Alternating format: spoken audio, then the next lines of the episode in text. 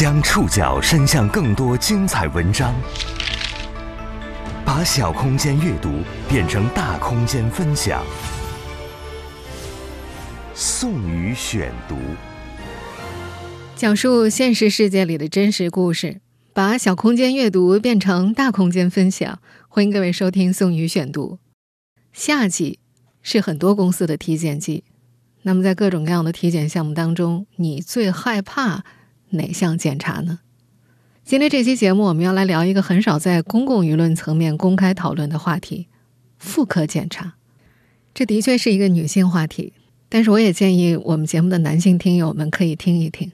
听完之后呢，大家可能会更加理解身边的女性亲友。一项涉及三十一个省市的调查显示。有月经周期不规律、阴部及白带异常等妇科症状的女性占比达百分之七十一，但出现妇科症状后选择就医的女性只有百分之五十七点五。与此同时，在豆瓣代表月亮消灭妇检阴影小组里，有超过两万五千名女性在表达自己对妇科检查的困惑。他们讨论令人沮丧的复检经历，吐槽略显暴力的妇科检查给自己留下的阴影。这些暴力包括态度暴力、语言暴力和检查暴力。为什么有那么多女性抵触甚至惧怕妇科检查？她们对暴力复检的长期施予和隐忍背后又隐藏哪些问题？宋宇选读今天和您一起认识害怕妇科检查的女性们。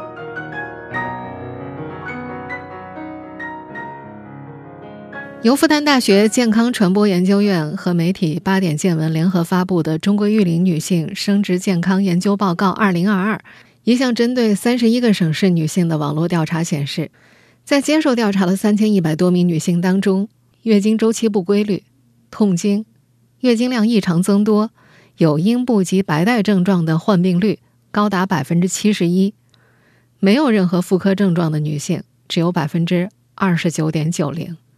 和大部分女性都要面对妇科疾病的现实相对照的是，妇科疾病的低就医率。两千两百二十四名出现妇科症状的女性当中，只有百分之五十七点五的女性选择就医，还有百分之四十二点二的女性选择不就医。妇科疾病是如此常见，妇科检查却让很多女性避之不及，甚至给她们留下心理阴影。在成都一家体检中心的复检室里，二十二岁的孙露仰卧在检查床上，光着下半身，双腿呈 M 型姿势张开，没有任何遮挡物。孙露很害怕，她一直紧盯着门锁，担心忽然有人推门而入。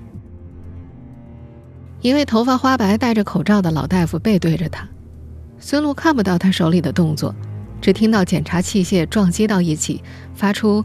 叮叮当当的响声，他的身体开始轻微颤抖。鸭嘴型的扩音器进入孙露的身体，盆底肌本能的收缩起来。孙露紧闭双眼，攥起拳头，全身肌肉都跟着紧绷起来。他还本能的向后缩，喊着太痛了。医生很不耐烦：“怎么会痛呢？你又不是处女。”孙露认命的不再吭声。过了一会儿。一张检查单撂在了他的肚子上，他穿上衣服，茫然的离开。后来他打电话给母亲控诉，母亲似乎司空见惯了，可能有些老医生啊比较有偏见吧。孙露的遭遇不是孤立，一名广州女生在做复检的时候，医生和女助理当着她的面相互吐槽：“她平时这么紧张，怎么性生活呀？”一名西安妈妈做复检的时候张嘴喊疼，医生就质疑她：“连孩子都生过了，这样还会痛啊？”还有一名深圳女孩有霉菌性阴道炎，白带颜色异常，医生取分泌物的时候发出了呕吐的声音，表情厌恶。在创建于2021年7月的豆瓣小组“代表月亮消灭复检阴影”里，一名女生写下了这样一句话：“每次复检。”都感觉人格被踩在脚下，狠狠的践踏。在一年多时间里，这句话引发了超过两万五千四百多人的共鸣。小组内还发起了投票，你是否认为自己曾经遭受过暴力复检？暴力包括多方面，态度、语言以及检查暴力。百分之五十六的人表示曾经遭受并且留下过阴影，还有百分之三十二的人表示暴力和温和的都遇到过，差别非常大。被暴力对待是一方面，女性在做复检时还有一个共同的担忧：隐私可能得不到保障。去年在一家公立医院做检查时，宋慧被叫进了复检诊室，上一个女生还在帘子后面脱衣服等待检查呢。紧接着，一个年轻的妈妈就带着她七八岁的儿子推门进来了。一个年纪很大的阿姨也颤巍巍地进来，陪同者是她的中年儿子。医生询问宋慧的性生活史和生育史，所有人都竖着耳朵在听。检查床的帘子很薄，只是半遮，后面的女生已经脱了裤子。还有一次经历让她感觉更加羞耻。那是在某三线城市的一家老公立医院，十几张检查床并列排成两排，一群女生齐刷刷张开大腿。检查的医生带着四五个男女实习生站在他们敞开的大腿前，一面检查，一面用器械来回的挑拨，做着解说。躺在检查床上的宋慧羞愧到了极点，脑子一阵阵发胀。她拼命告诉自己，这是医学，自己的身体在医生眼睛里就是一块肉。几番下来，他有了心理阴影。公司体检的时候总是找借口逃掉复检，身体有炎症的时候，他就自行在网上检索信息，甚至翻找医学论文对照症状买药，但病情迟迟不见改善。他心里一直在斗争，几次走到医院门口又掉头走了，想着算了，还是扛一扛吧。中国育龄女性生殖健康研究报告二零二二的数据还显示，出现不适的妇科症状之后，选择自我护理的人自行用药的比例占百分之三十九点三，选择不处理的人占比百分之十九点四。一位科普博主就曾经收到过一个十九岁女生的咨询，对方白带异常已经四五年了，忍受着瘙痒和疼痛，但不敢再踏入妇科诊室。就是因为有个医生曾经对他说：“怎么这么小就来做检查了呢？好像他做了什么见不得人的事情一样。”患者有患者的烦恼，妇科医生们也有自己的烦恼。暴力复检让不少女性对妇科检查产生抵触情绪，而暴力复检出现的原因是多方面的。一个最直接的因素是公立医院的超负荷运转。宋宇选读继续播出。害怕妇科检查的女性们。周红是一九九零年进入北京某公立医院工作的。他形容那会儿的医院环境就像是批发市场，病人也不排队，乱哄哄的。他经常被一堆病人包围着，手里拿着张三的病历，嘴里要解答李四提出的问题，眼睛要看着王五，后面还有一个人在耳朵边不停的问。周红是性格温和的人。不喜欢大声说话，但有时候为了维持秩序，也不得不咆哮。那时的诊室里有一排布帘子，所有医生在外面坐诊，里面就是十几张检查床，连成一排大通铺，毫无遮挡。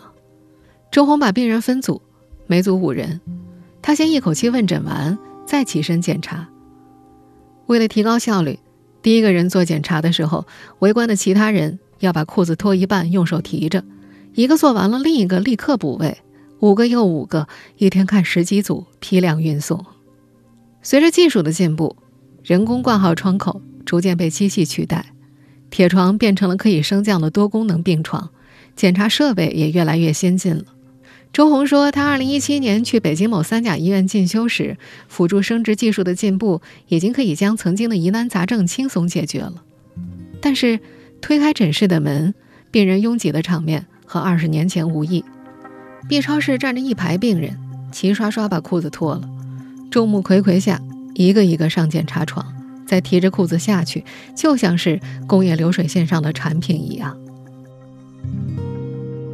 周红说：“妇产科的临床工作非常繁重，医学生在选科室的时候就流传一句口诀：‘青眼科、银外科，累死累活妇产科’。”对于很多人来讲啊，去医院看病本身就是一件非常麻烦的事情。说话的这位是活跃在多个视频网站的女性健康科普博主六层楼。如果要是看妇科病，那真是一提起来就头疼，所以很多人不到万不得已都不会到医院去。他曾经是北京某三甲医院的妇产科医生。六层楼记得自己刚上临床的时候，科室人手不够，四天值一次夜班，领导要求。科室如果女医生有怀孕计划，要先跟她打招呼，大家要排队怀孕，不然就没人出诊。有一次，这位男医生记得自己连续工作了三十六个小时，早上六点多起床，八点在医院出诊，下午做几台手术，再值一个夜班。第二天早上八点下了夜班，又赶上一台手术，需要四个医生一起上，少一个人就运转不了。最后一台手术结束已经是傍晚了。他累得走不动，在休息室昏睡过去。连续几个月，他睡觉很少，吃饭也不规律。体检发现血糖不稳定，脂肪肝也来了。那段时间，他情绪很暴躁，容易失控，明显感觉身体被掏空了。但凡能够挤出点时间，他就会坚持跑步，维持体力，以应对七八个小时的大手术。但更多时间，他只是不断重复，每天都是类似的手术，尤其。在计划生育科室轮转的时候，一天要做十多个人流手术。他似乎理解了流水线工人的疲惫感，这变成了一个体力活，而不是一个技术活。六层楼二十七岁时第一次见证病人的死亡，那是一个十九岁的女孩，被确诊为原发性绒毛癌，那是一种罕见的高度恶性肿瘤，治了三年。病历写了两百页后，女孩先后被切除了子宫和卵巢，也没有保住命。再接下来，她遇到了更多的死亡。有个女孩马上要上小学了，全家迁居到北京。女孩的妈妈被查出卵巢癌晚期，没治好，走了。还有一位农村老人，子宫肿瘤复发，治愈的希望不大。儿子马上就要结婚了，家人把他接回家。一个多月之后。老人的丈夫给她发了条短信，就一个字：“亡。”作为医生，六层楼很理解，家人的不幸离世对患者家属来说可能是天塌了，但对医生来讲，可能是今天的第六个天塌了。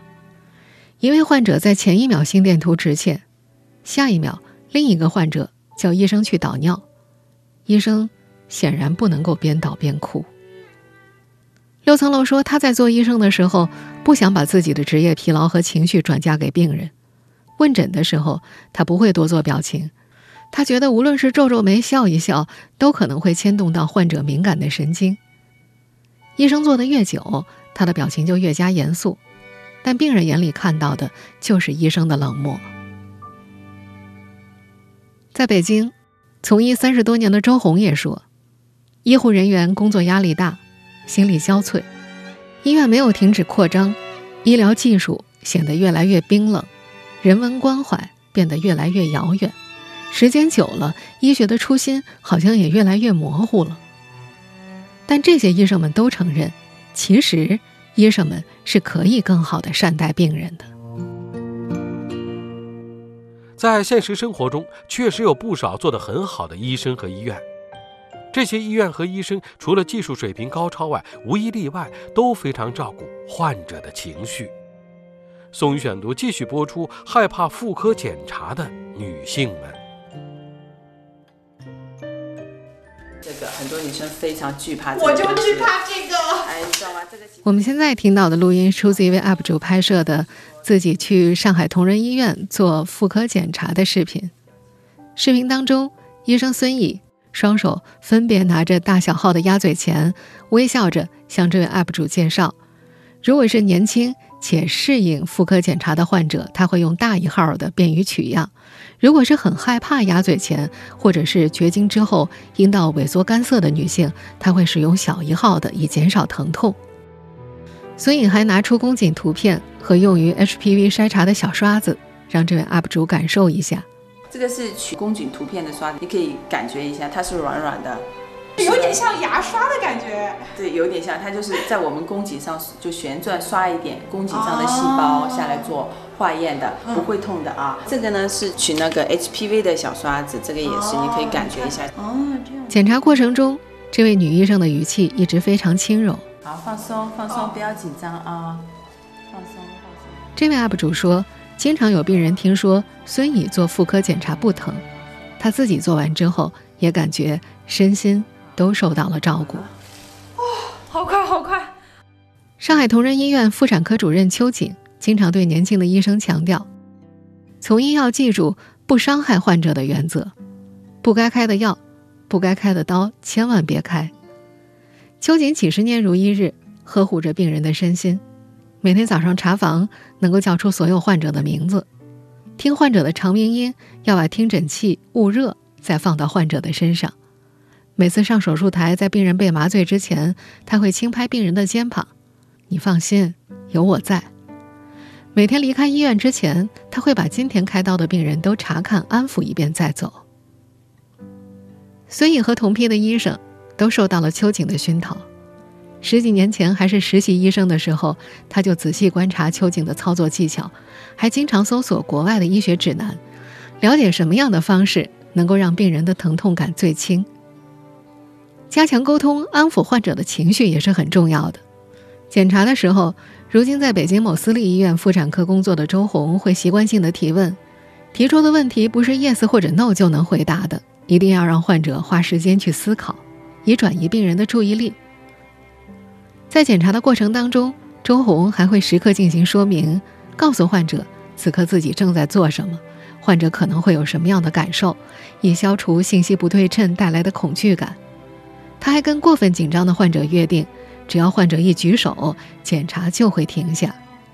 在周红看来，这就像游泳一样，如果一站起来就能踩到水底，那么心里就不害怕了。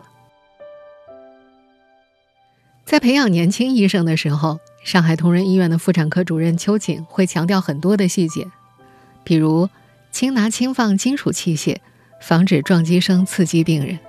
检查前。要把石蜡油涂在鸭嘴钳上，润滑之后再进入。检查时动作尽量轻柔缓慢，以病人的感受为先。有的检查会导致轻微出血，医生应当告知病人这是正常现象，不要惊慌。他还特意设计了模拟医患沟通的环节，有经验的医生扮演病人，呈现复检时可能出现的医患矛盾，并且分享有效的沟通方法。北京协和医院妇产科医生佟佳丽也在接受《三联生活周刊》采访时提到，妇科检查的疼痛感确实存在，但这种疼痛并不是说是让人受不了的疼痛，更多的是种不适。改善这种不适，一方面需要培训医生们的检查手法，另一方面也是更重要的，就是要建立患者对医生的信任感。在佟佳丽看来，很多患者的不适和疼痛来源于他对这件事的未知和恐惧。这就需要医生告诉他，妇科检查实际没有想象的那么痛苦，而做完妇科检查可以解决他的一部分焦虑，患者就能慢慢接受了。虽然医生和医院确实有方法可以改善妇科检查体验，但在更大范围内，遭受过暴力妇检的女性不在少数。可让人惊讶的是，在医患投诉如此常见的今天，除了选择在网络吐槽外，遭遇暴力复检的女性大多选择默默忍受。是什么让他们选择了沉默隐忍？宋宇选读继续播出：害怕妇科检查的女性们，在社交平台上搜索，很少会有女性公开表达复检时的体检和感受。只有点开妇科医生的账号评论区，或者去豆瓣那个代表月亮消灭妇检阴影的小组，才能够听到女性们的真实声音。那里隐匿着大量女性对妇科病的疑虑、恐惧，还有挥之不去的耻辱感。在接受《GQ》杂志采访时，科普博主六层楼就提到，大众对于妇科病的认知一直是跟性绑定在一起的，产生了很多错误解读，比如。妇科病曾一度被称为脏病，有人觉得得病说明没有洁身自好。这位博主曾经收到一位大学生的留言：女孩被无良医生诊断为宫颈糜烂，同学们看到了她的检查结果，给她起了个外号叫“迷迷”，嘲笑她私生活糜烂。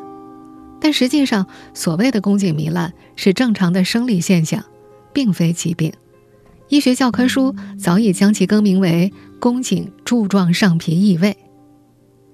还有很多男性在社交平台上问孙乙医生：“我老婆被检查出 HPV 阳性，是不是说明她不检点啊？”实际上，HPV 感染的途径非常多，除了性接触之外，通过日常生活用品，比如像使用了不洁净的毛巾。浴巾、浴盆、坐便器等也是有可能感染的，但了解医学知识的终归是少数。种种污名化，使得女性们一提到妇科病就会感到羞耻，更加讳疾忌医。这一点在一些年龄较大的女性身上表现得更加明显。五十一岁的严丽是西安某高校的老师。她说：“直到结婚后生孩子之前，为了配合生育，她才去医院进行了自己的第一次复检。他表示，他们那个年代的人都不会提这个，大家都会觉得这是不该拿出来提的事儿。生孩子之前更不会说要去做妇科检查了。这导致有些老年女性甚至为此付出了生命的代价。科普博主六层楼就曾经遇到过不少老年女性患者，人生中第一次妇科检查就查出。”宫颈癌晚期，妇科医生们也时常对病人生理常识缺乏感到无奈。还有很多男生是从成人影片里学到两性知识，不正规也不科学。在北京，六层楼就曾经接过几次急诊，由于男性的性行为不当，导致女生的阴道被撕裂，布满大大小小的伤口。在科普传播层面，性相关内容依然是禁忌。六层楼在某社交平台科普阴道炎，阴道被视为敏感词。他出版的《女生呵护指南》一书当中写两性健康的部分几乎都被删去了。这种对性讳莫如深的态度从上一代传递到下一代。医学生卓月月从小到大的家庭交流当中从来没有出现过两性话题，妈妈会以那个地方下面来代指。卓越越小时候不知道下面到底长什么样，该如何去护理，他一度感觉下面奇痒无比，也只能忍着，忍不住就用手去挠。妈妈的态度让他觉得那是一个神秘的，而且是一种不好的神秘的地方。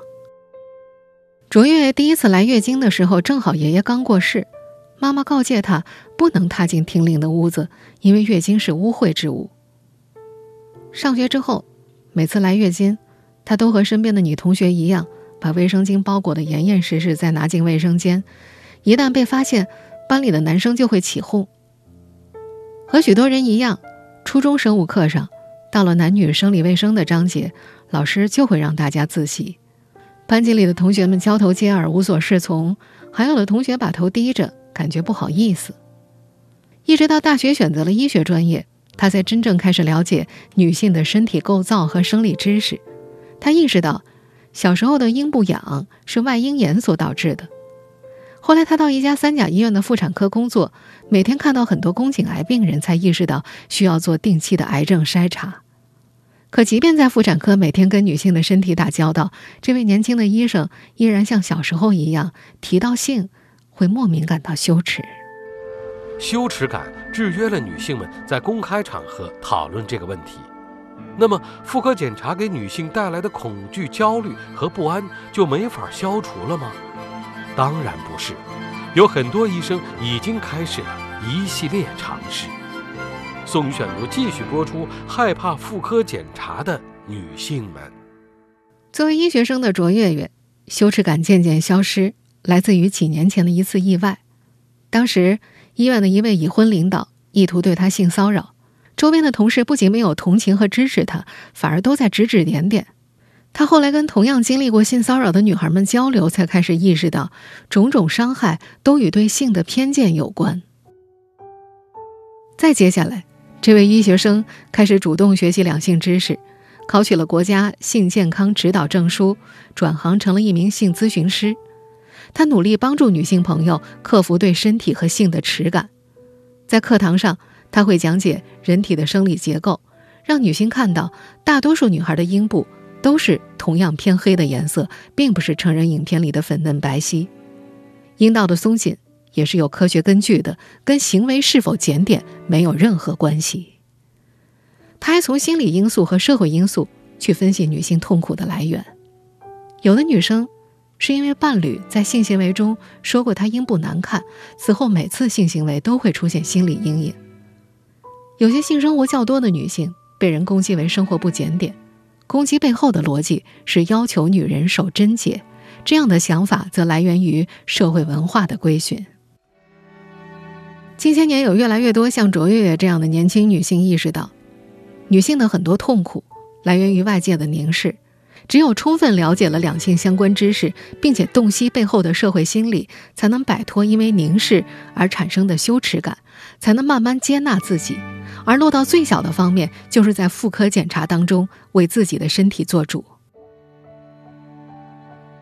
在接受采访的时候，许多妇科医生都表示，患者应该主动说出自己的感受。做妇科检查的时候，每一位女性都有权利让其他人离开诊室。阴道检查时，每一位女性都有权利提醒医生使用润滑液。衣衫不整时，每一位女性都有权利拒绝其他人进入诊室。不仅医生，医院也可以做到更好。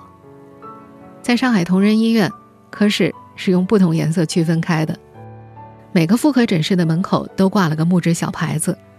为了保护您的隐私，建议勿多人同时进入诊室。还有部门负责人巡查一人一诊室的落实情况。考虑到妇科疾病的隐私性，妇产科拥有独立小药房和门诊的大药房分开。面对公立医院普遍的门诊量大、就诊时间有限的难题，不少妇产科医生都通过互联网平台的科普账号来减负。我们在今天节目当中所提到的六层楼、周红、秋瑾。孙怡都在社交平台上做科普。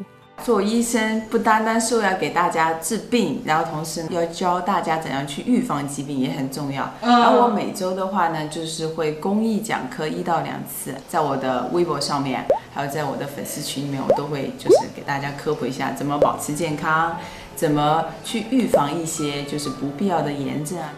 这些医生们都反复强调，妇科疾病不等于性病。性传播疾病只占妇科疾病的一小部分，没有性生活也要做妇科检查，因为百分之七十五的女性都会得霉菌性阴道炎。他们还想告诉更多人，HPV 感染跟生活作风没有关系，除了前面提到的被不洁的日常生活用品感染之外，被伴侣传染的可能性是非常大的，需要伴侣双方共同检查。他们还想告诉更多的普通人，没有可耻的疾病。只有不当的防护。当然，这些医生们也知道，整个社会层面的观念转变可能需要漫长的时间，但至少他们已经在努力了。